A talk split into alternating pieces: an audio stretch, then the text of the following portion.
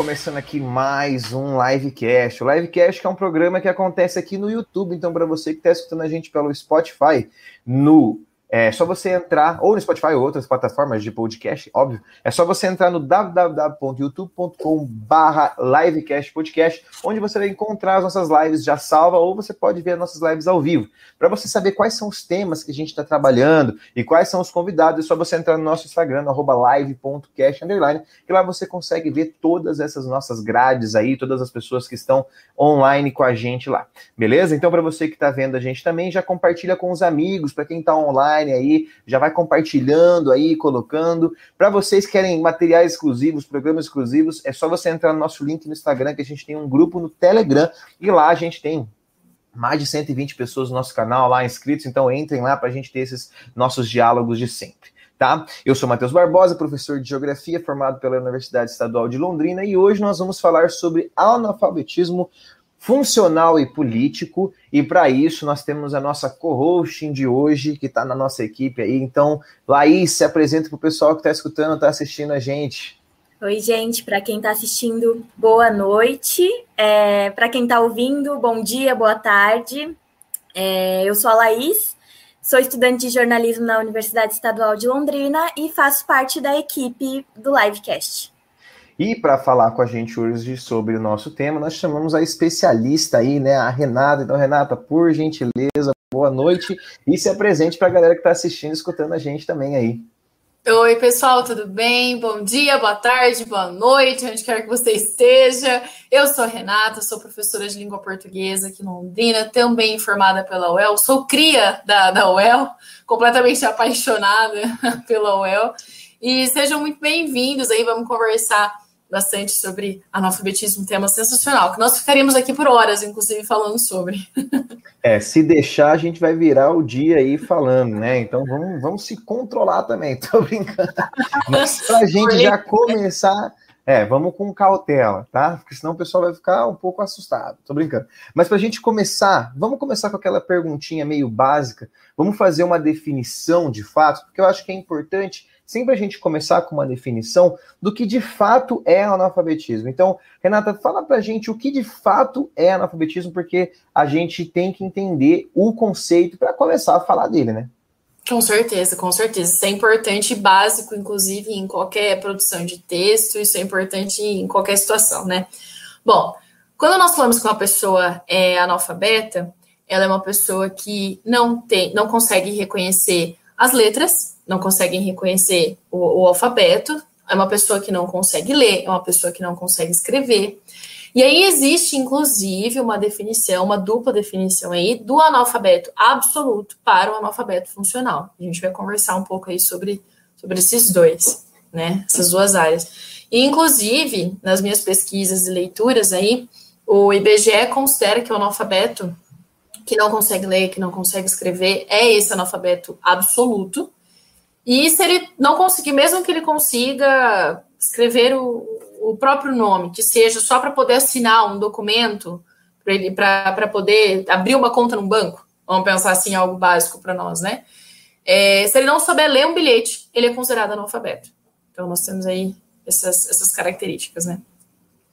É, eu acho que isso é uma realidade que a gente encontra muito no Brasil, e não só no Brasil, né, mas como no mundo, porque eu, assim, é, já vou trazer um pouco mais para uma realidade meio, meio viajada, que eu penso que a, o debate, o diálogo, a linguagem são características já mais desenvolvidas na nossa sociedade, né? A gente, a gente tem uma complexidade em tudo isso. Então, é, as pessoas acham que é, é que é normal, tipo assim, é normal, a gente está na escola, a gente aprende a ler e tudo mais, mas as pessoas acham que é normal, que é fácil ler e escrever. Mas não é uma coisa tão simples assim, né? Não é uma coisa que foi desenvolvida com tanta facilidade. Então, é, é muito louco perceber como essa complexidade, até hoje, ela faz diferença na nossa sociedade e como, como as pessoas são tratadas de maneiras diferentes, até por conta dessa complexidade, desse desenvolvimento, né? Eu não sei se vocês pensam da mesma forma, mas é, é super interessante perceber todas essas características, né?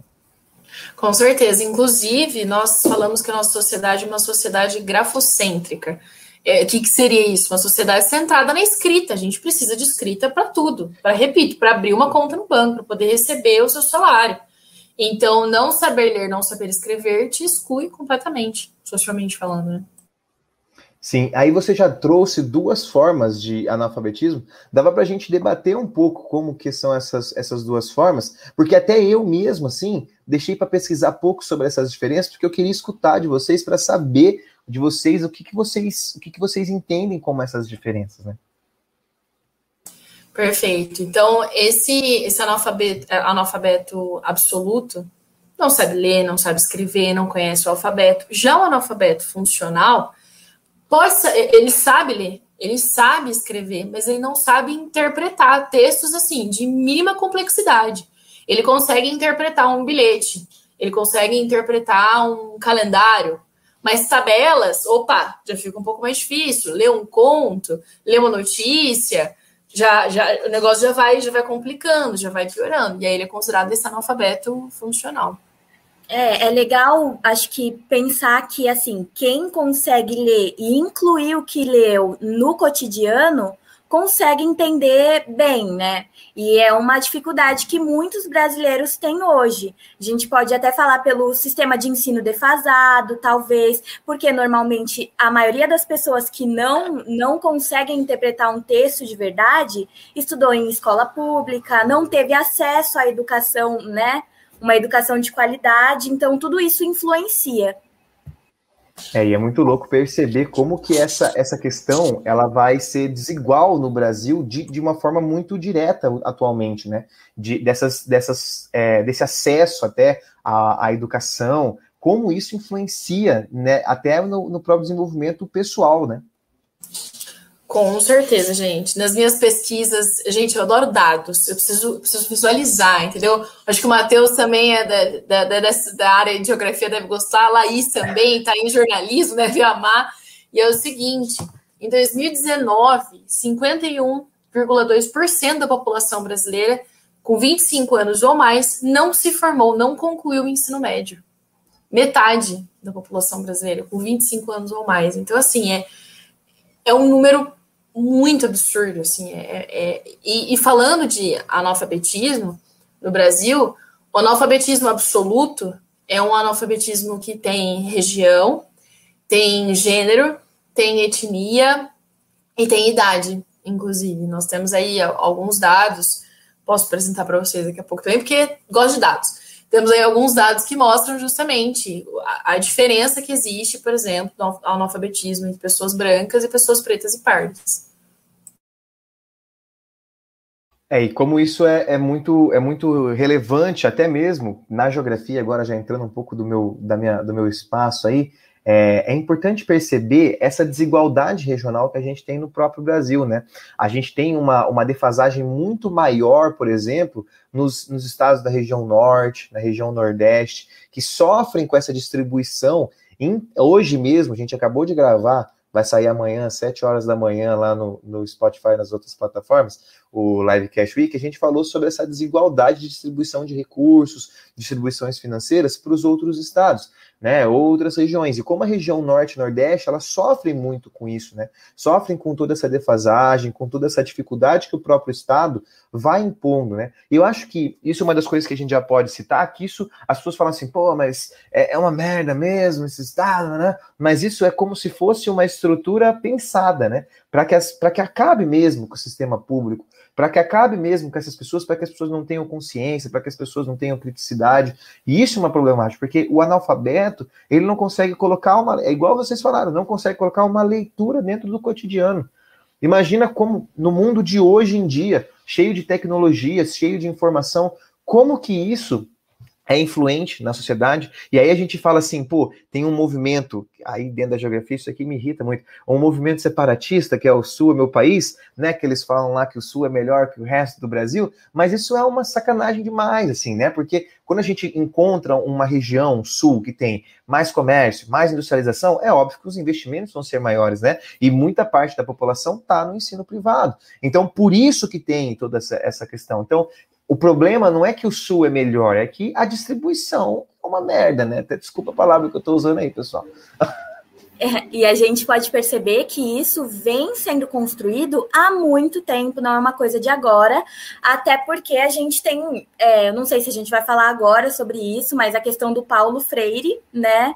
Que foi para o Rio Grande do Norte para fazer uma força-tarefa lá de alfabetizar adultos numa cidadezinha onde 75% da população era analfabeta.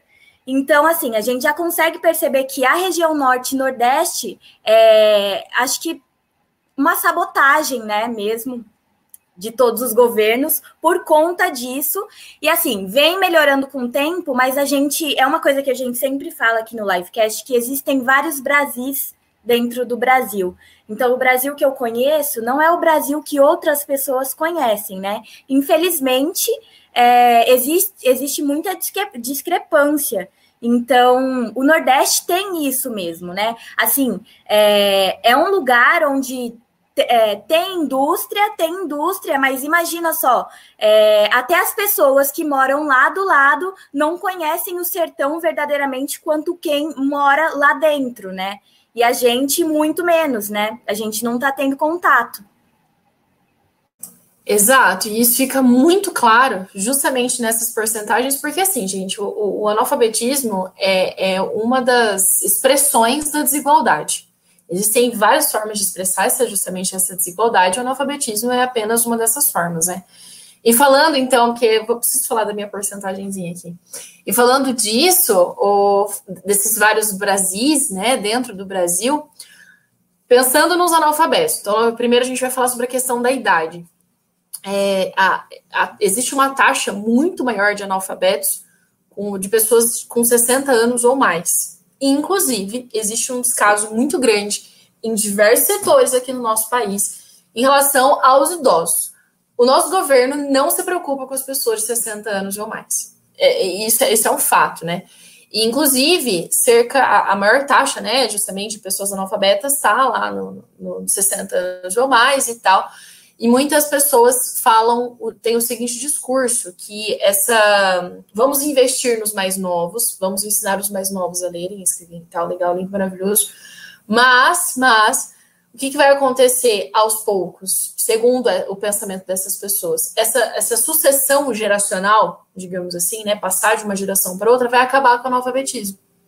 Só que é, é uma falácia, porque é, as crianças que estão lá, né, tentando tentando aprender a ler, tentando aprender a escrever e tudo mais, muitas vezes precisam o quê? Parar de estudar para poder ajudar no sustento familiar, justamente porque as pessoas mais velhas não têm um emprego digno o suficiente para ter um salário digno o suficiente. Então, assim, é uma, é uma falácia esperar que as pessoas. E outra, gente, que crueldade. Ah, eu vou esperar que eles morram, eu vou esperar que as pessoas analfabetas morram, porque vai ficar por assim mesmo e o problema vai estar resolvido.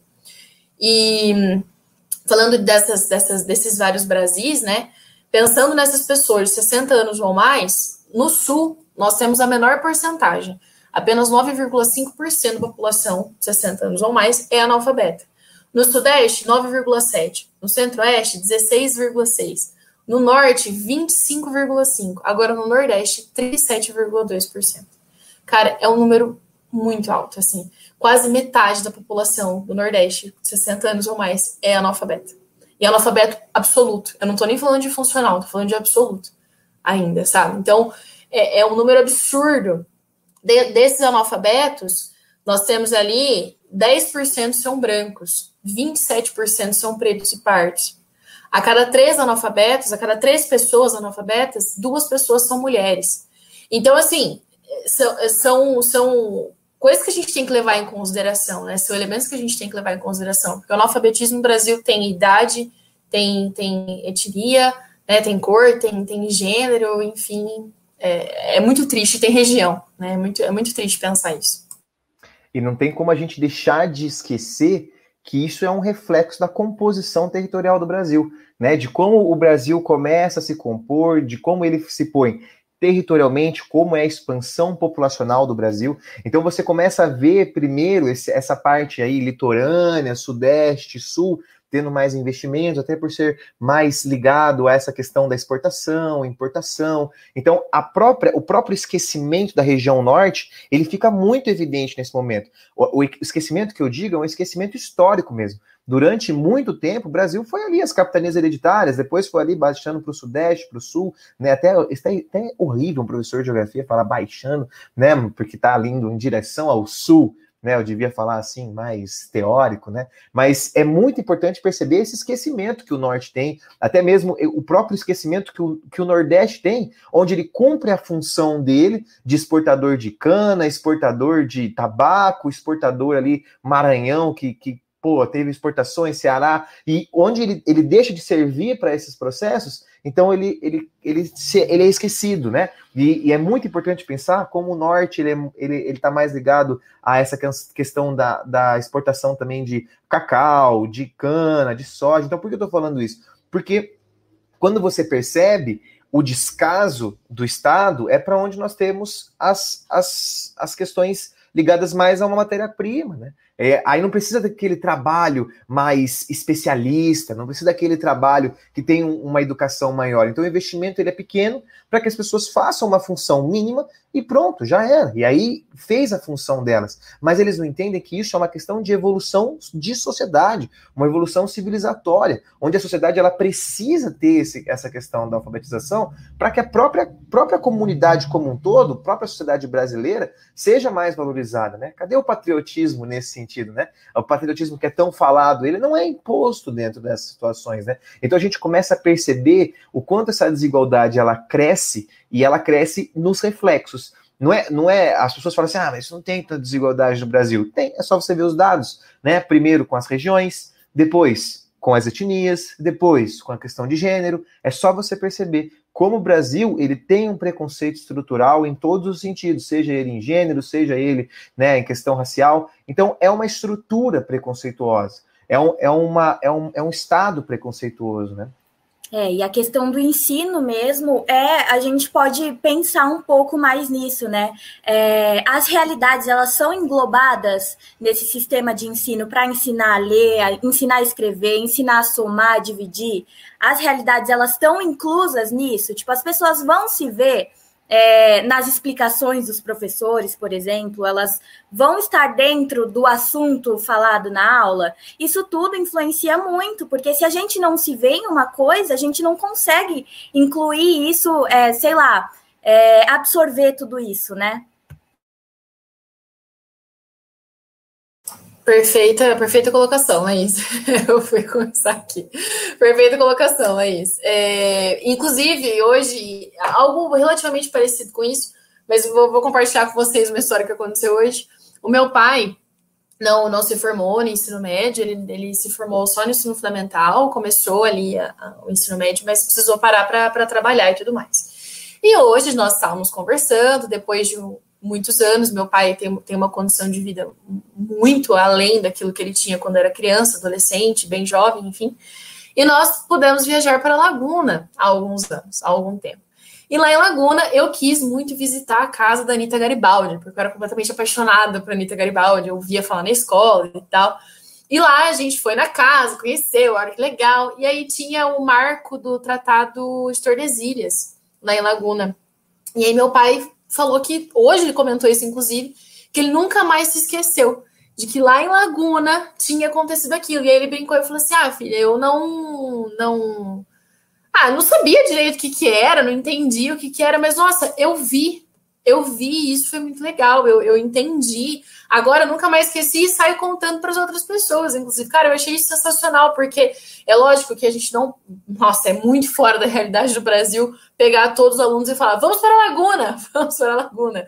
Mas é, é justamente essa preocupação mínima de falar, alunos, vocês já ouviram falar sobre isso, sobre aquilo? O que, que, você tem no dia a dia? Como eu, como professor de português, que, que você, de, de que jeito que você fala no dia a dia? Como que você se comunica? Partir da realidade do aluno, justamente, partir de algo palpável, não ficar só na teoria, leitura, leitura, leitura e teoria, porque, honestamente, nós, professores aqui, sabemos que isso não funciona não, de maneira alguma, né? E a alfabetização, falando agora de Paulo Freire, maravilhoso, lindo, é, falando de alfabetização, né?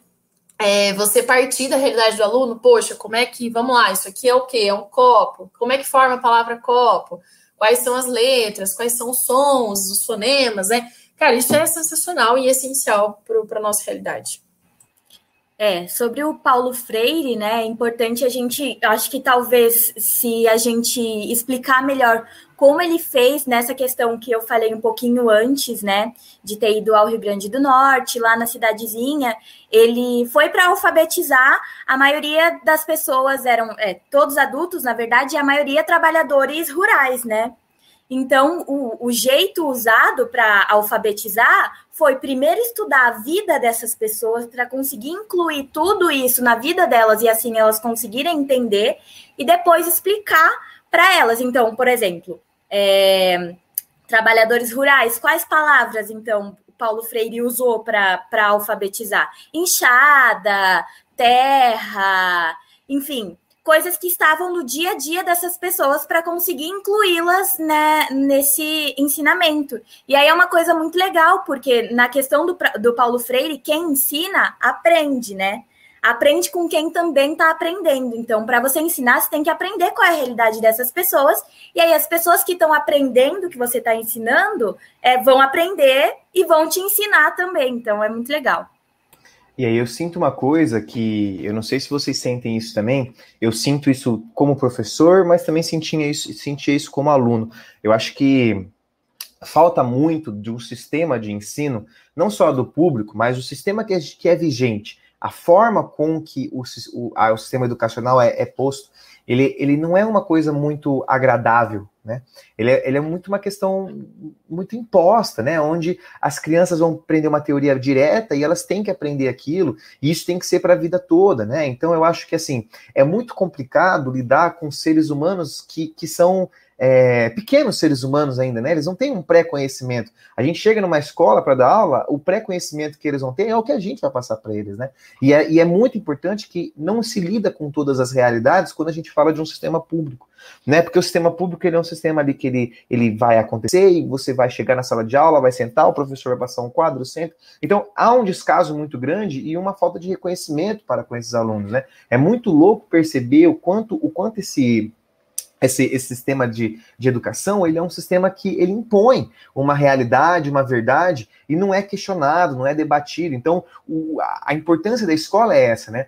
Porque muitas vezes a, a escola ensina, acho que a gente estava conversando isso na reunião, acho que é legal falar sobre isso, que a, a escola ensina a ler, mas será que a escola ensina a interpretar? Será que a escola ensina a entender de fato, né? Então, essa é uma das grandes problemáticas que a gente vê e que o Paulo Freire traz em evidência, né? Será que a gente de fato está ensinando ou a gente está impondo? Né? Será que a gente está entendendo esse aluno ou a gente está reprimindo esse aluno, né? É uma, é uma repressão de fato, né? Ali, onde o aluno, é, quando ele, ele deixa de de, de entender, ele é caçoado, ele é colocado como uma pessoa inferior. Então, e, e não é isso que é, não pode ser assim, né? Não pode lidar com essa criança, com esse adolescente, com essa pessoa de uma forma excludente.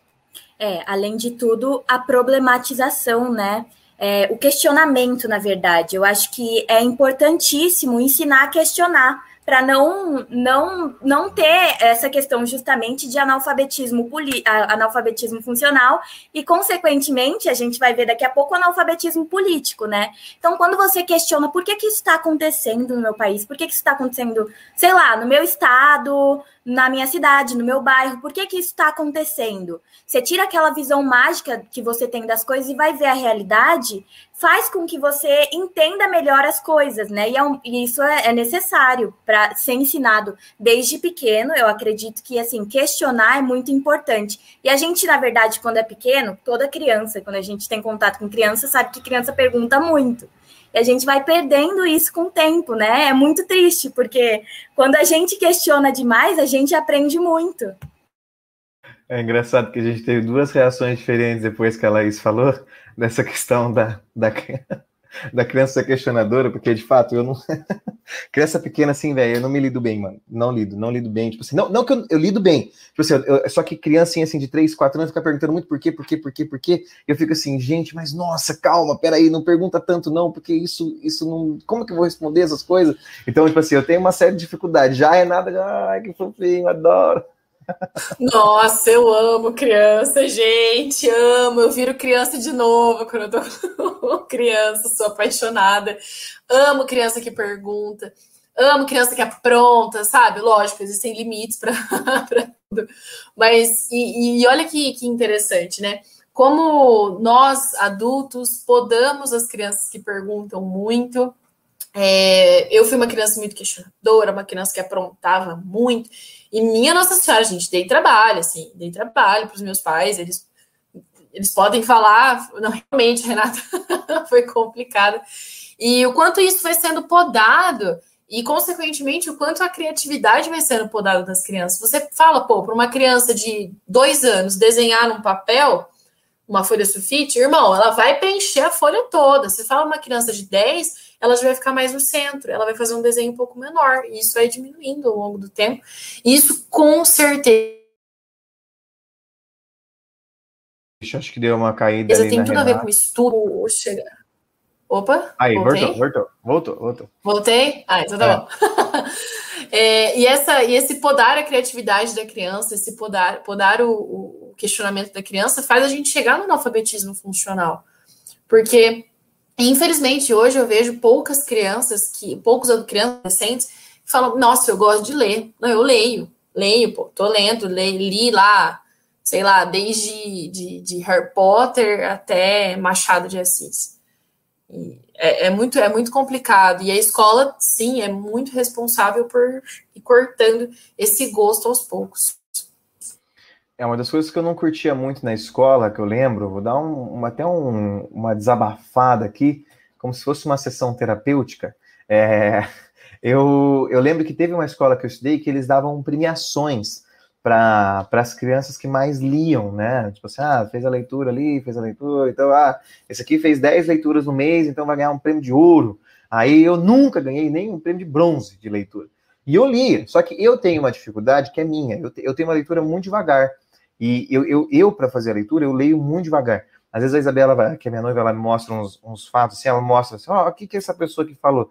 Aí eu fico lendo assim, eu leio, eu leio devagar, porque eu, eu gosto de ler, entender tudo certinho, sabe? Eu tenho essa, sei lá se isso é um problema, enfim, eu tenho isso aí, eu leio devagar. E aí eu, eu não pegava, eu não conseguia ler 10 livros por mês, eu conseguia ler, tipo, dois, três livros por mês. Só que, tipo assim, ótimo, sabe? Dois, três livros por mês, ótimo. Não eram aqueles livros de 100 páginas, não, eram uns livros de 40, 50, mas a gente tá falando quando eu tinha 10 anos, né? Então, tipo assim, pô, ótimo ler dois, três livros. Mas, mas tinha gente que lia 10, 15. Eu falava, meu, como é que esse cara consegue ler 15 livros? E eu ficava chateadíssimo. Eu falava, não, esse negócio de leitura não é pra mim tá? E aí, eu, e aí eu, depois que eu fui me encontrar, sabe, tipo assim, na faculdade que eu fui começar a me interessar mais pela leitura, porque virou uma competição e aí eu comecei a me desinteressar pelo negócio, sabe? E eu acho que isso é uma das piores problemáticas do nosso, do nosso sistema educacional.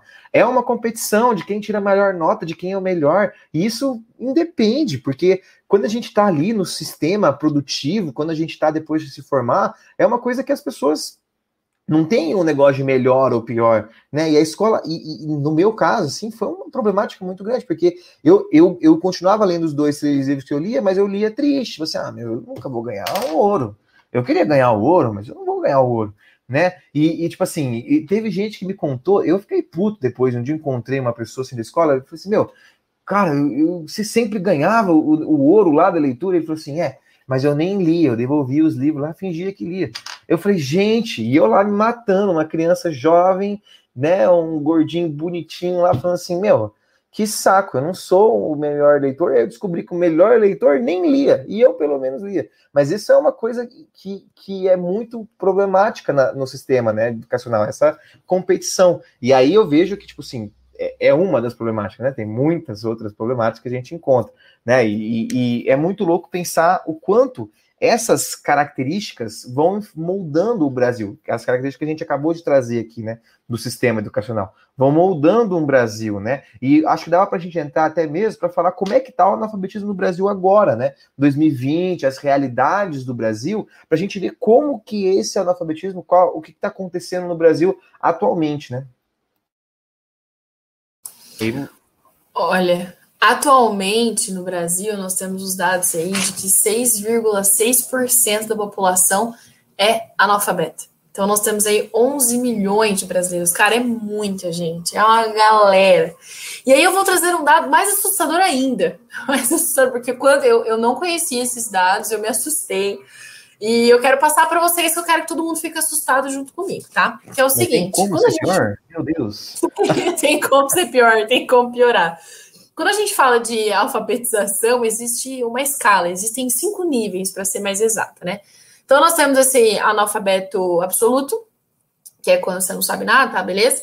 Temos esse analfabeto funcional, que vai, pode ser chamado também de alfabetização rudimentar, que é uma alfabetização assim que, que não, a gente não consegue interpretar, a gente consegue, vamos lá, como eu disse, ler um anúncio, ler um bilhete, ler um calendário, enfim.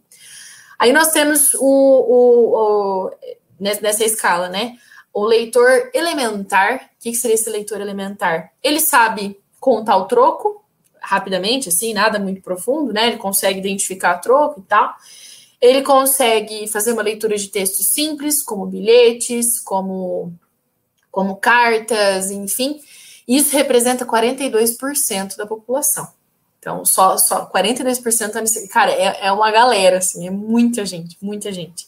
Nós temos aí o leitor intermediário, que consegue entender porcentagem, que consegue entender sobre figuras de linguagem, então ele consegue entender uma metáfora, ele consegue entender uma ironia. Porque, senhores, o elementar não consegue entender, tá? Esse elementar que eu vi, que eu, que eu apresentei antes, não consegue entender ironia, não consegue entender metáfora, não consegue entender o exagero na linguagem. Isso é muito preocupante, 42% da população brasileira. E esse leitor intermediário, então, né, que consegue eh, pensar em porcentagem, em juros, por exemplo, juros para ele é algo que faz sentido, quando ele vai ao banco, ele consegue entender o que aquilo quer dizer, 23% da população. E aí vamos para o dado mais assustador da história, que é o seguinte: apenas 8% da população brasileira é proficiente. E o que, que isso significa? Que apenas 8% da população brasileira consegue ler textos complexos conseguir ler um texto, interpretar e falar: olha, esse texto está dando a opinião X. Porque os leitores anteriores não conseguem identificar a opinião dentro de um texto.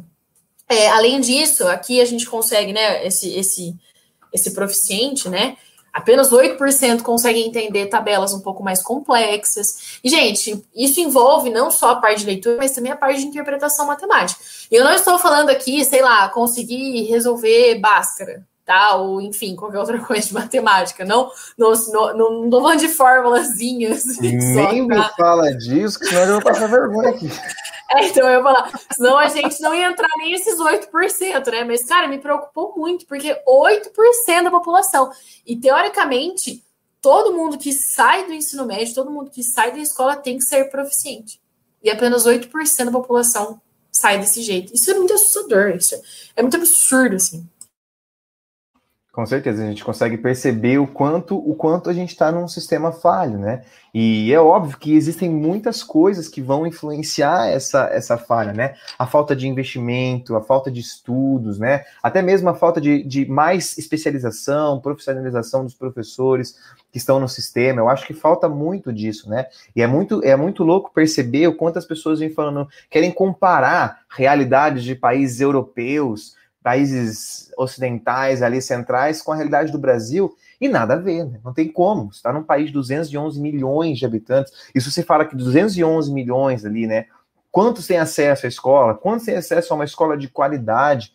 Quantos têm essa, essa, essa, essa, essa opção de sair ali é, sabendo interpretar? Isso, isso é. Eu, a gente, eu falei aqui brincando de Bhaskara, né? Mas assim, é uma coisa que, que, que isso reflete em umas realidades, né? Vou trazer uma coisa assim muito, muito, é, um pouco exagerada, mas quantas pessoas idosas, por exemplo, quantas pessoas ali que, que, que são enganados em, em, vendas, em comércio, sabe? Tipo, é muito louco você perceber o quanto isso vai refletir na própria sociedade, quanto o brasileiro vai lá passar, passar perna nos outros por conta dessa, dessa deficiência, sabe? Então, eu, eu, eu, eu realmente fico, assim, extremamente é, pensativo quanto a isso, né? E, e, aí a gente vê todos esses reflexos, até mesmo na, na forma de lidar com as pessoas, né? Na forma de da, da, da própria sociedade se impor Né? E aí a gente vê uns reflexos um pouco no, no analfabetismo político, mas a gente fala um pouco mais para frente disso.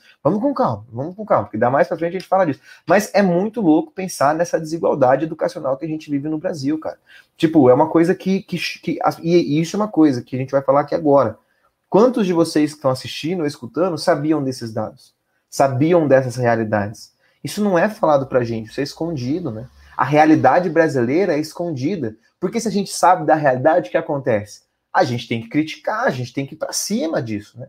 Mas a gente não faz, por quê? Porque a gente não é incentivado nem a criticar e a gente nem é incentivado a saber como estão as realidades no nosso Brasil. Né? É triste demais, muito triste. Eu fico eu fico sem saber o que falar, sem onde pôr a minha, a minha cabeça, assim, porque é, é, é uma problemática tipo, muito louca. E, e, pensar que esse analfabetismo funcional ele é, ele é algo que, que reflete muito em todos os sentidos. A gente tem uma, uma, analfabetismo funcional muito grande no Brasil, né? Com certeza, com certeza. São poucas. Gente, as redes sociais. Você faz um, um, comentário, você publica. Existe até uma brincadeira, né? Você chega lá e fala: Ó, oh, vendo este celular por, sei lá, 800 reais. Aí a pessoa pergunta: por quanto você está vendendo? Qual é o valor? Você pode, né? enfim, porque, e, e assim, a, é, isso é reflexo da falta de preocupação com leitura. E aí, falando ainda de redes sociais, esses dias o, o, o Felipe Neto fez um comentário que me deixou possessa, assim, ele, ele disse no, no, no Twitter que nós, professores de literatura, de língua portuguesa, não deveríamos trabalhar com, com o Machado de Assis, no, no, na escola, porque isso afastaria o aluno da leitura, afastaria o aluno do gosto pela li, literatura, e que deveríamos trabalhar apenas livros como os livros de Harry Potter. Gente, eu sou fãzaça de Harry Potter, amo, a gente tem que ler mesmo, mas, pô, a gente tem que ler Machado de Assis, porque leitura é uma escadinha, cara, que você vai, ó, você vai subindo, você começa lá com Harry Potter, você começa com livros antes de Harry Potter, na verdade, porque chegar de cara com Harry Potter é assustador, sete livros, né? pá, de repente, muita personagem, muita coisa. Mas, pô, você tem que começar com um gibi. Você tem que começar de baixo e evoluindo aos poucos. E você dizer que um aluno de ensino médio não tem capacidade de ler um, um Machado de Assis, desculpa, mas você está transformando o aluno de ensino médio numa planta. E não é isso, não é isso. Existem formas de você usar Machado de Assis numa sala de aula. Aí eu concordo. Aí eu concordo que nós não usamos da maneira correta. Ele não é apresentado da maneira correta. Isso, isso sem dúvidas. Mas tirar isso da escola, enfim. É, eu sei que ele é um influencer e que ele não é professor, e justamente por ser um influencer aí, muitas pessoas podem ouvi-lo, e nem, nem um décimo das pessoas que, que leram aquilo vão ouvir o que eu estou falando, mas eu espero que isso chegue a, a muitas pessoas, que é, a gente vai ler Machado de Assis, sim, para não sair com 8% só da população brasileira proficiente para a gente não ser enganado por banco, para a gente não ser enganado por, por, com contratos aí de trabalho, enfim, por, por N situações, né? É, é muito legal você ter falado nisso, porque assim, é, a gente já falou sobre essa questão de, do ensino mesmo, sobre literatura, é, principalmente, a gente falou em uma live, em uma live sobre literatura latino-americana, que a gente falou que a gente não vê muito isso, né, no ensino aqui no Brasil, normalmente. E, enfim, uma coisa que foi dita é que esse cumprimento de metas e e, e, afins, né, do ensino médio em geral, de todas as disciplinas, atrapalha um pouco o desenvolvimento dos alunos. Mas, e, e acho que foi uma, uma, interpretação muito errada do Felipe Neto, porque, assim, o problema não está em ler o livro, né? Eu lembro que quando eu estava na, acho que no sétimo ano, eu tive uma professora que começou a ler para gente José de Alencar, Senhora, imagina só, umas crianças do sétimo ano ouvindo José de Alencar, e, enfim, um romance de, do século XIX.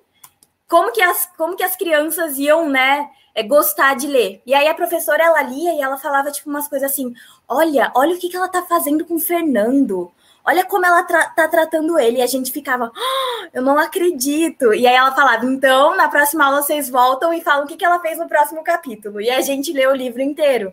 Então é isso mesmo de incluir, assim, eu acredito que as metas, elas atrapalham demais o desenvolvimento de todo mundo, é, tanto do professor, né, porque a gente sabe que professor tem que cumprir meta, então, é uma coisa muito mais profunda, não é culpa do professor. O professor tem que cumprir uma meta para os alunos entenderem, e os alunos têm que cumprir meta para ter nota, para conseguir passar de ano. Enfim, é um sistema completamente defasado. Mas, assim, essa questão da inclusão é, na realidade, né? Porque do jeito que ela falava era o jeito que a gente contava uma fofoca para as nossas colegas, assim, né? E, e, era muito divertido. Então, é, é possível sim, imagina, a gente leu José de Alencar com 12 anos, 13 anos, então, não, menos. Mas enfim, é, todo mundo consegue até com menos, né? É, é uma questão de, de incluir as, mesmo os alunos é, na realidade. É, e uma coisa que é muito interessante da gente pensar é como, é como isso é um problema da base, né? Isso, igual a Renata falou. Como a base é, é um problema ali, né? Das crianças que não são incentivadas a fazer uma leitura tão é, um pouco mais é, apurada, né? E óbvio, começa por um gibi e tal, mas eu vejo que essas coisas estão cada vez piores, principalmente com a introdução desses aparelhos tecnológicos na educação porque daí você não tem um incentivo de pegar no livro, sabe? De pegar aquele negócio e você abrir, né, meu? Uma coisa que, tipo assim, eu não sou uma pessoa que leio vários livros por ano. Por que eu não sou uma pessoa que lê vários livros por ano? Porque eu tenho essa minha, essa minha característica de ler devagar, eu leio muito devagar. Então, assim, pô, se eu tô lendo um livro, eu, por noite, antes de dormir, eu consigo ler umas cinco páginas, umas dez páginas. Eu vou no meu ritmo, é o meu ritmo. Eu aprendi que eu sou assim, eu não vou ficar com problema com isso. Eu vou fazer o que eu consigo. Mas eu acho que essa perdeu aquele negócio de sentir o cheirinho do livro novo, né? Sentir, perdeu isso. E a internet, esses dias eu estava fazendo uma aula, e aí, da aula online, eu falei assim, gente, vamos montar um texto, sexto ano, assim, vamos montar um texto de como que o Brasil foi, como começou a ocupação territorial do Brasil, para a gente dividir o Brasil. E aí os alunos colocando fone de ouvido. Eu falei assim, mas vocês estão colocando fone de ouvido? Por que estão colocando fone de ouvido? É para fazer uma leitura e tal. Eu falei assim, não, porque o site que eu, que eu achei aqui, ele tem um áudio do que está escrito. Eu não preciso ler. Eu falei, gente, mas o negócio tem uma página. Vocês vão ler uma página. Se vocês não conseguem ler uma página, sabe? Tipo assim, eu tenho dificuldade de ler 10 páginas, mas uma página? Uma página dá para você fazer uma leitura em 45 minutos. Não, vou ler, vou escutar, não vou ler, vou escutar. Então, tipo assim, é uma coisa que, que tem, eu acho que tende a, a atrapalhar cada vez mais, né? Dá para auxiliar? Dá para auxiliar. Tem muitas tecnologias que auxiliam, né? Por exemplo, como é que é o nome daquele, daquele negócio que, que é um. Tipo como se fosse um iPadzinho assim, que, que tem uns, uns livros. É, eu esqueci Kindle. o nome disso. Isso, isso aí é, é, super, é uma tecnologia que ajuda, né? Ajuda pra caramba. Eu até tenho muita vontade de comprar um para ler meus artigos, eu acho que seria até melhor para mim e tal. Mas, pô, como, como essas tecnologias podem ajudar, mas também elas podem atrapalhar. O YouTube, né, com muito vídeo rápido, assim, para as pessoas não perderem a leitura. Tipo, eu, eu vejo que tem muitas pessoas que deixam de ler as coisas porque, meu, vou achar ali no YouTube, já era, fechou. Então, eu acho que a gente está caminhando o que, que, será dessa próxima sociedade, né? O que, que será dessa, dessa molecada que está vindo por aí, né? Dessa criançada que está que tá vindo? Eu acho que é muito uma incógnita, assim, assim, putz, a vida, como é que vai ser esses caras, né? Porque daí a gente entra no debate desse analfabetismo um pouco, um pouco político, assim, um pouco mais para frente. Mas é muito, é muito difícil você ver é, todas essas, essas problemáticas e o desenvolvimento de uma sociedade, né? Com certeza. E isso dá de cara, como você disse, no analfabetismo político. Não tem, porque se, se você tem uma sociedade que não gosta de ler, uma sociedade que não lê, pode até gostar de ler, porque assim, na verdade eu tenho a seguinte defesa: todo mundo gosta de ler. As pessoas que falam que não gostam de ler, elas só não encontraram aquilo que, que agrada. É, é, esse meu pensamento. Todo mundo gosta de ler. Porque se fosse assim, a gente não ia ficar o dia inteiro em Instagram, o dia inteiro em Twitter, o dia inteiro em WhatsApp. A gente já teria fugido desse tipo de, de, de rede social. Então, todo mundo gosta de ler. E é lógico que a gente vai ler aquilo que interessa. E falta, sim, da escola mostrar as várias possibilidades de leitura, os vários tipos de leitura. E falo muito para os meus alunos: não existe nada de errado em você falar, eu gosto de ler gibi, eu gosto de ler HQ, leio, de, leio coisa de super-herói todo dia. Massa, continua lendo, continua, né? É, e nós temos também, assim, a leitura, para muitas pessoas, é um, um, prazer inenarrável, assim. Pelo menos para mim, ler é, é, é, o que me relaxa, é o que me deixa feliz, é o que me deixa, sabe, fala, eu, eu cumpri a minha função no mundo, sabe? Eu estou lendo e tal. É, mas tem leitura que é chata, tem leitura que é difícil. E falta a escola falar, realmente tem leitura que é chata, tem leitura que é difícil, mas a gente vai ter que ler do mesmo jeito. Posso te ensinar alguns recursos para você aguentar esse tipo de leitura? Porque, cara, eu fui aprender isso na faculdade só. Que, que tem que ler, vamos dar um jeito, vamos aprender a ler, interpretar, mesmo que eu não goste do texto. Durante o ensino médio, eu li muito, muito mesmo, tanto que escolhi fazer letras por conta disso. Mas eu li aquilo que eu queria, aquilo que não, que não interessava, que eu não curtia, eu falava, tchau não vou ler, não, né? E falta a, a escola ensinar isso, que ler também é, é esforço, sabe?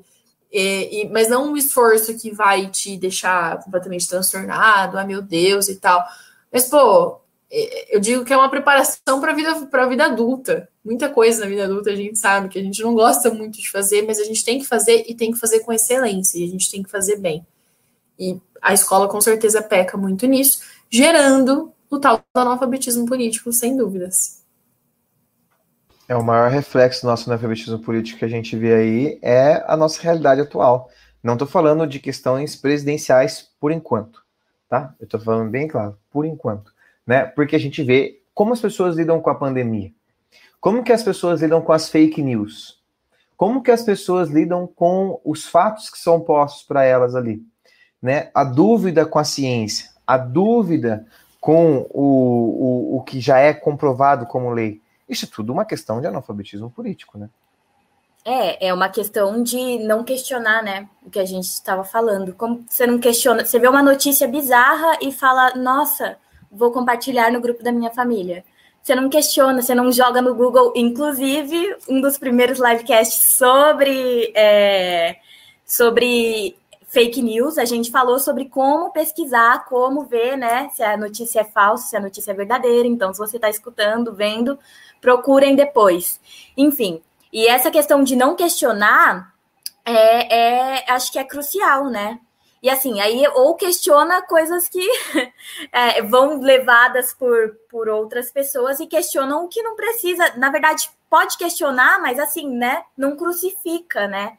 E assim, toma como, como verdade tudo que os outros falam. Essa questão da ciência, por exemplo, ah, eu, questiono a ciência, não é uma, um questionamento construtivo, né, para saber de verdade o que está acontecendo. É porque, na verdade, ouviu uma, uma história, viu, leu uma notícia, e às vezes não entendeu, às vezes viu uma, viu, viu uma notícia falsa, e pronto, tomou como verdade e é isso.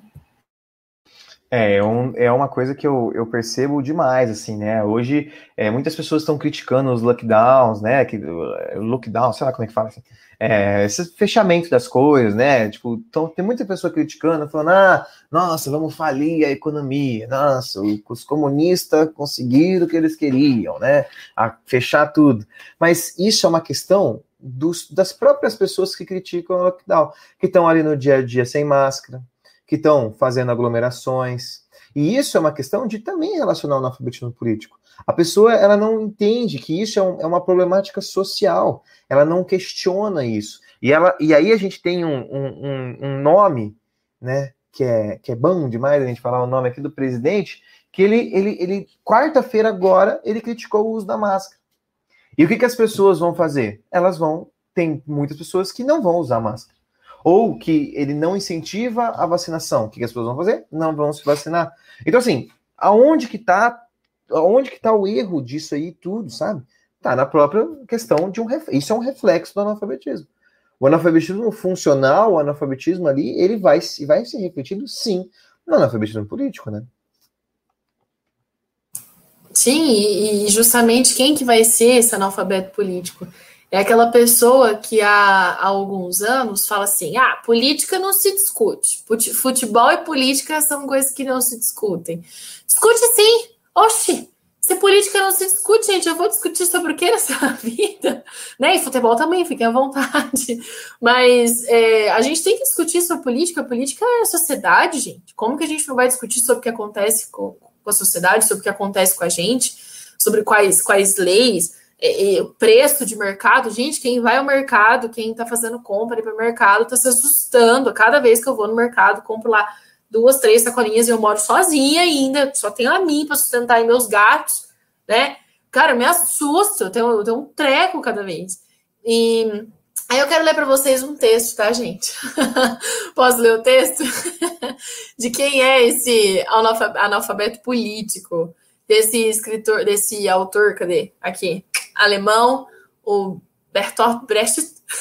eu fiquei testando Brecht falar. E aí vamos lá, deixa eu ler para vocês o texto. É o seguinte: o pior analfabeto é o analfabeto político. Ele não ouve, não fala, nem participa dos acontecimentos políticos.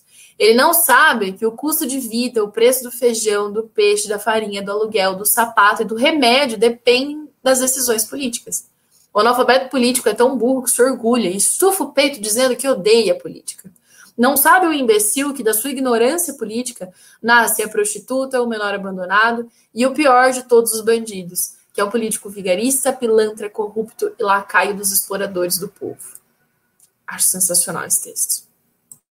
E essencial, né? Essencial um texto para a gente entender a nossa realidade hoje. Assim como você disse, eu também estou espantado com os preços, mas, gente, é, é, é, óbvio que, que a fala não vamos discutir sobre política, futebol e religião, porque essa é uma coisa que é, o futebol ele é colocado ali só para dar aquela, aquela amenizada na situação, né? Porque o que a gente tem que questionar é por que a gente não pode questionar sobre política, por que a gente não pode questionar sobre religião, por que as coisas têm que ser impostas e pronto, fim, acabou. É imposto isso para a gente, beleza, tranquilo, vamos continuar sofrendo com os preços, vamos continuar sofrendo com a pobreza, e isso vem muito da onde a gente enxerga, da, da onde a gente se enxerga como sociedade, da onde a gente está.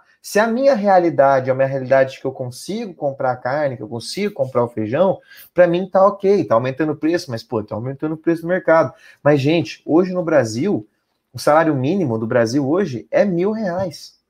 O que, que se faz com mil reais hoje no Brasil? Nada. Não se faz nada hoje com mil reais no Brasil. As famílias brasileiras, né, tem muitas pessoas que passam fome, são realidades que a gente não conhece e que a gente não toma para si. E por isso a gente não fala sobre política. E por isso a gente não fala sobre religião.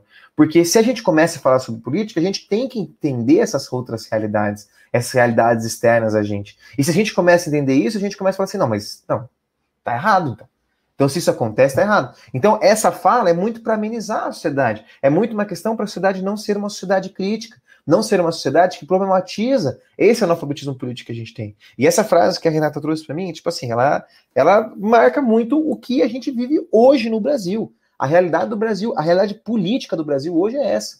É triste. É triste ver uma realidade brasileira dessa forma.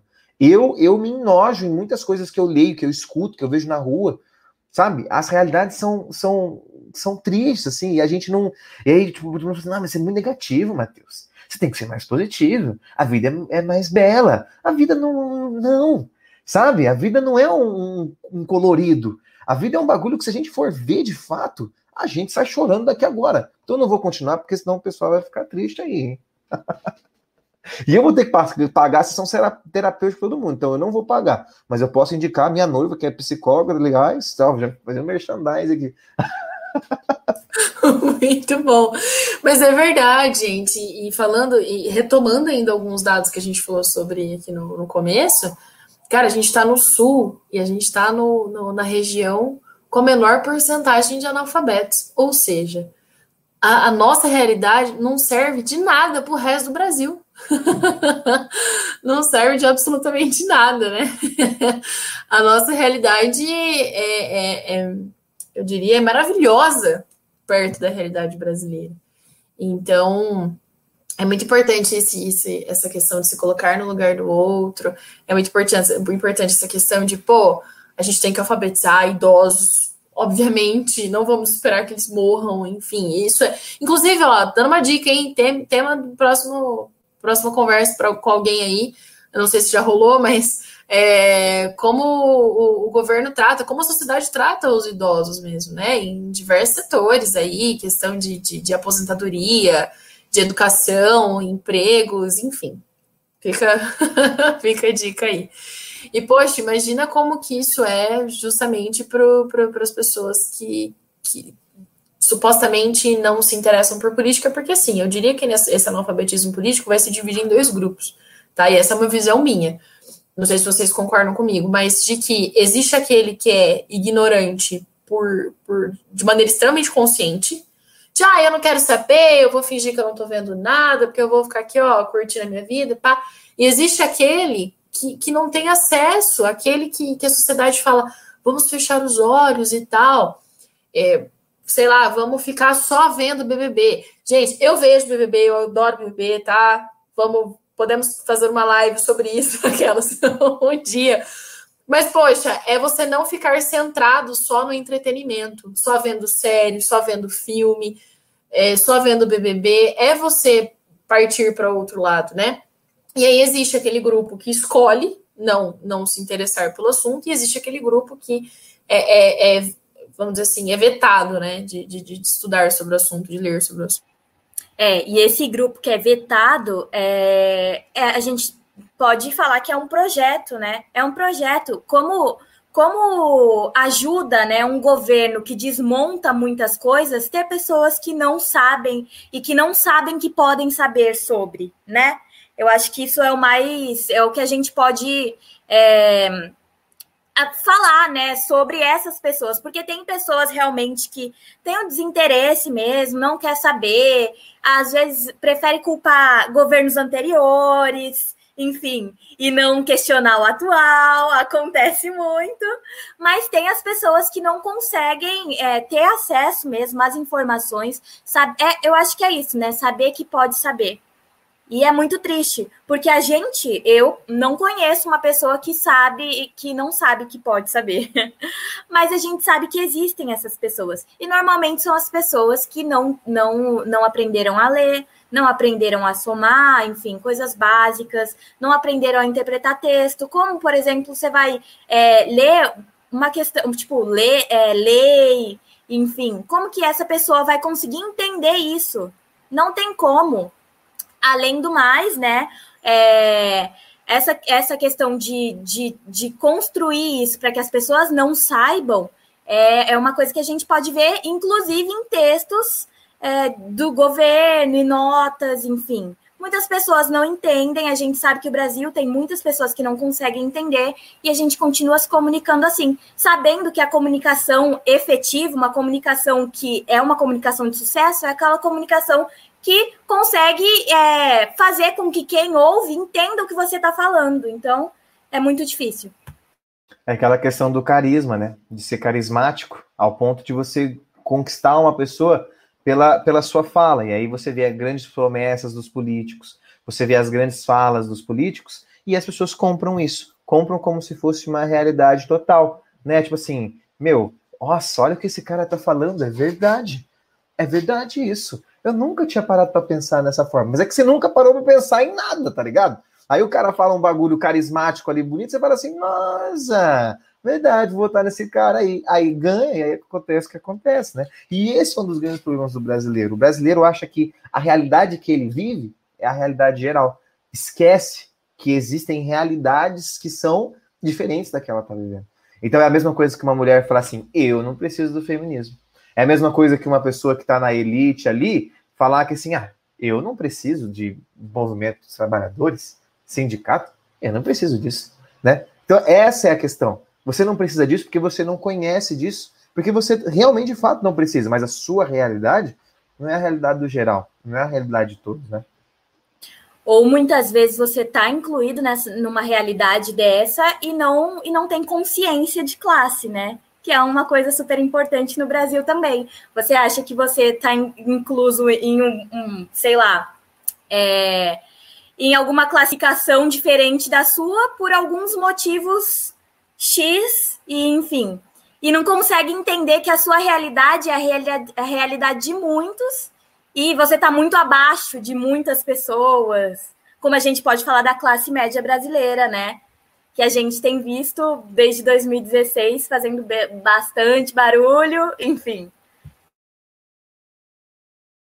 É, e a gente, a gente vê como é o nosso reflexo atual, como o, a pandemia vem tendo esses reflexos né, como a gente tem lidado com tudo isso, né? A forma como a gente está trabalhando ali as questões sociais, como as pessoas lidam, por exemplo, com os movimentos, né? Não saber lidar com todos esses movimentos sociais que são importantes, né? Igual hoje, hoje a gente estava falando, meu, vocês não vão acreditar no negócio que eu vi, né? E a gente estava comentando sobre isso no, no Livecast Week, que o pessoal está vendendo terra, porção de terra do, da, da Amazônia no Facebook. No Marketplace, se você entrar no Marketplace em alguns lugares, não, a gente não, né? Mas ali lá do Amazonas conseguiria comprar, as pessoas estão vendendo, né? E olha que maluco, são terras que são destinadas a, aos indígenas, são terras destinadas à preservação natural. E aí, ninguém tem questionado isso. Isso aí é uma notícia do dia 26. Cadê as pessoas falando disso? Agora, se fosse uma pessoa do movimento sem terra, se fosse um indígena que estivesse vendendo isso, as pessoas iam cair matando. Ah, é para isso que serve o movimento para pegar a terra dos outros e vender. É, é isso, é isso. É não saber das realidades, não saber o que está acontecendo. E a gente deixar de buscar informações é uma das problemáticas também para o analfabetismo político. Deixar de ter informações porque a gente simplesmente não gosta. Quantos debates você já não foram, as pessoas falam assim, meu, eu não, não fala de política comigo, não, é, não, não gosto. Tipo assim, e nem é política, tipo assim, pô, Pô, você tá reclamando aí, mas uma galera tá passando. Fala, eu, fala isso comigo, não. Eu não gosto de falar disso. Né? E aí esquece de toda uma estrutura, de toda uma problemática. Né? E aí eu queria deixar uma pergunta meio final, porque a gente já está falando faz uma hora. Eu nem percebi que faz uma hora que a gente está falando. É, faz uma hora já que a gente está conversando aqui, já são nove horas da noite. Mas eu queria, eu queria perguntar para vocês o que, que vocês duas pensam. Acho que a gente pode começar com o Renato, depois a Laís fala, né? qual é o reflexo de fato que vocês veem desse analfabetismo, da, da falta da leitura, da falta da, da educação, para esse analfabetismo político? O que, que vocês tiram disso? Qual é a ideia que vocês tiram disso? Olha, a gente pode falar de uma exclusão social, e essa exclusão social vai passar por, por, por uma questão de capacitação profissional, até uma questão de, repito, escolhas políticas, de, de, de, escolhas. E a gente, falar de política não é só falar de lá escolher um candidato, colocar na urna e piriri. Não, né? Vai muito além disso.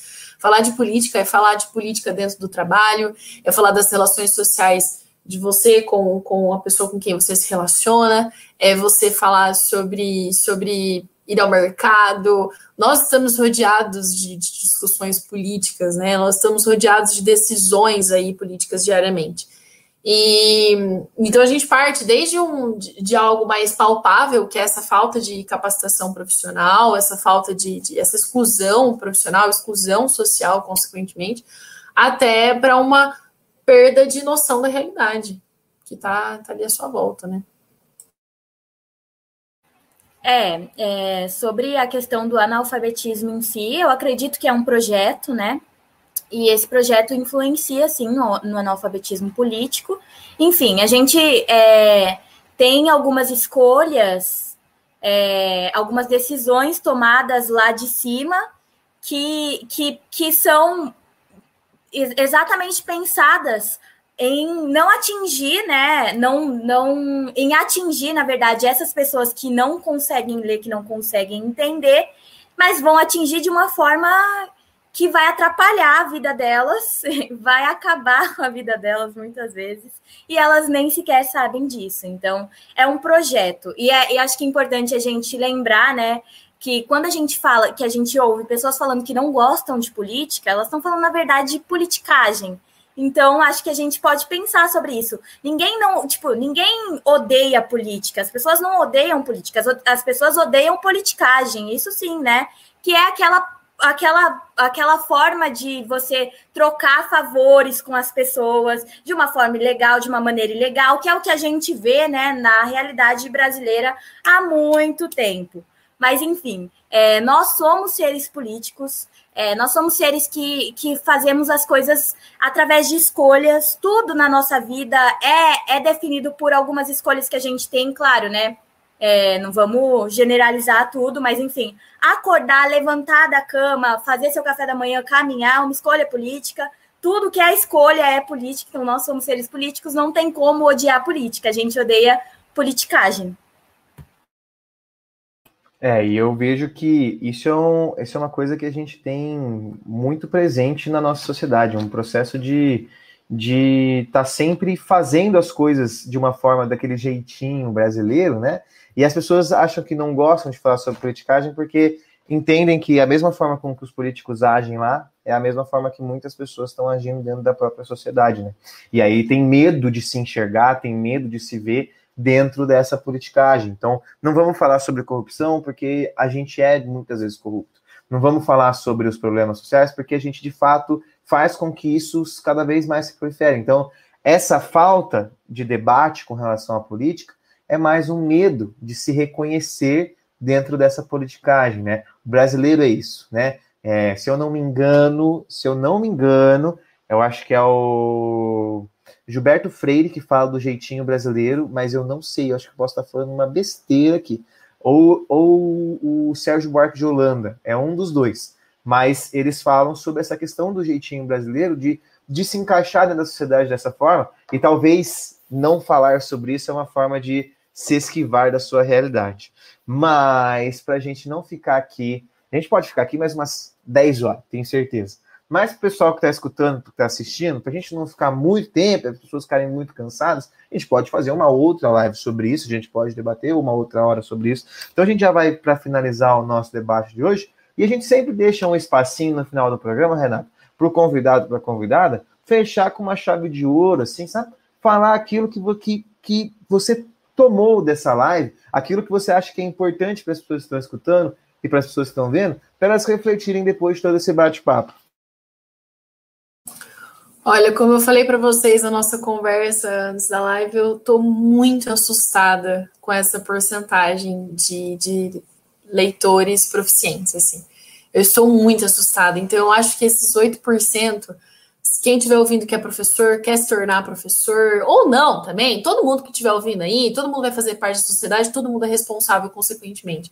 Cara, a gente tem que aumentar esse número, sabe? É, é essa mensagem que eu quero deixar para todo mundo. Te vira, irmão, te vira, irmã, do jeito que você quiser resolver, ajudar a resolver esse problema. Mas eu acho que é, é dever. Porque eu imagino que nós, nós três aqui, eu imagino que a gente possa se, se colocar dentro, minimamente dentro, perto, ou pelo menos desses 8%. Ah, dá pra gente questionar muita coisa daquilo que a gente sabe ou não, principalmente de matemática, né? Mas é, é, é, nosso dever, de alguma forma, aumentar essa porcentagem. Então, é exatamente essa a mensagem foi o que mais me marcou na minha pesquisa, na minha leitura. E eu gostaria que marcasse muito vocês todos também. Me marcou com toda certeza absoluta quando você falou isso, eu me espantei, eu não sabia desse número também. Mas eu acho que fica de lição mesmo para as pessoas que a gente precisa ter uma leitura melhor, não só para a gente é, ler mais, mas também para a gente participar de uma forma melhor dentro da nossa sociedade. A partir do momento que a gente tem uma leitura melhor, a partir do momento que a gente tem mais leitura, não estou falando isso individualmente, estou falando isso no nosso coletivo, na nossa sociedade. Isso acaba trazendo mais benefícios para a nossa, sociabilização, socialização, sei lá como é que eu posso falar essa palavra. Mas é, é isso, eu acho que esses reflexos têm que se tornar mais benéficos. Acho que, acho que vale a gente ressaltar isso.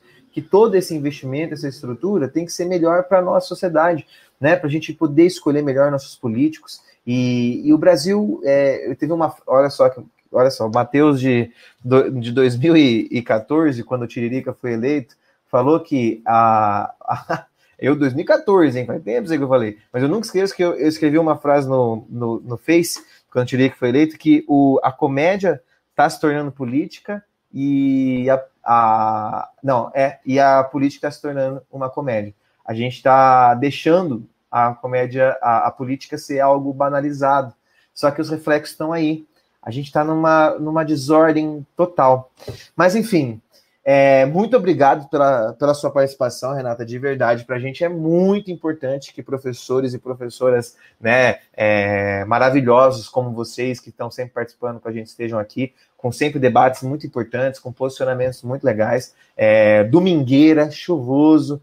Pessoal aí que segue o livecast teve que fazer um simuladão hoje, então provavelmente a maioria das pessoas vão escutar isso depois, vão ver essa live depois, tenho certeza, né? Mas eu acho que o bate-papo hoje foi assim sensacional, gostei demais. Não tô puxando o saco que você tá aqui, não, porque é verdade, né? É uma coisa que é, é muito verdade assim para mim. Eu adoro esses debates que eu tenho no livecast. Então, só agradecer mesmo você, Renata, agradecer também a Laís pelos, pelos, pelos papos que ela trouxe, pelas informações foram muito bem-vindos. E agradecer as pessoas que estão escutando a gente pelas plataformas digitais. Você que chegou até aqui, muito obrigado. Vai seguir a gente lá no Instagram, na live.cast underline, que a gente tem outros programas, vê aí que a gente tem Livecast Week, Reflexivo e outros programas que a gente tem aí. Então, no mais, muito obrigado mesmo, Renata, muito obrigado, Laís. Né? E aí, se vocês quiserem falar mais uma coisa, pode ficar à vontade, senão a gente já finaliza por aqui para ir embora, para descansar um pouco. Né? Eu gostaria só de agradecer o convite. Ah lá, a hora que ela muito foi, conversado, eu vou perceber, né? Deu travada. Então, muito, muito, muito, muito obrigada mesmo. Opa, Fechou. voltou? Voltou? Voltou muito obrigada. Voltou. O convite, muito obrigada por tudo, gente. Fechou, a gente que agradece. Também queria agradecer, né? Agradecer a Renata por é, dar o seu tempo, né, para gente, tempo de pesquisa, o tempo da live, enfim, a gente aprendeu bastante com você e agradecer mais uma vez pela oportunidade de fazer parte do Livecast, sempre aprendendo muito com as lives. Com certeza. Muito obrigado, então, para quem assistiu. E a gente se encontra num próximo Livecast. Até mais, pessoal. Tchau, tchau. Valeu.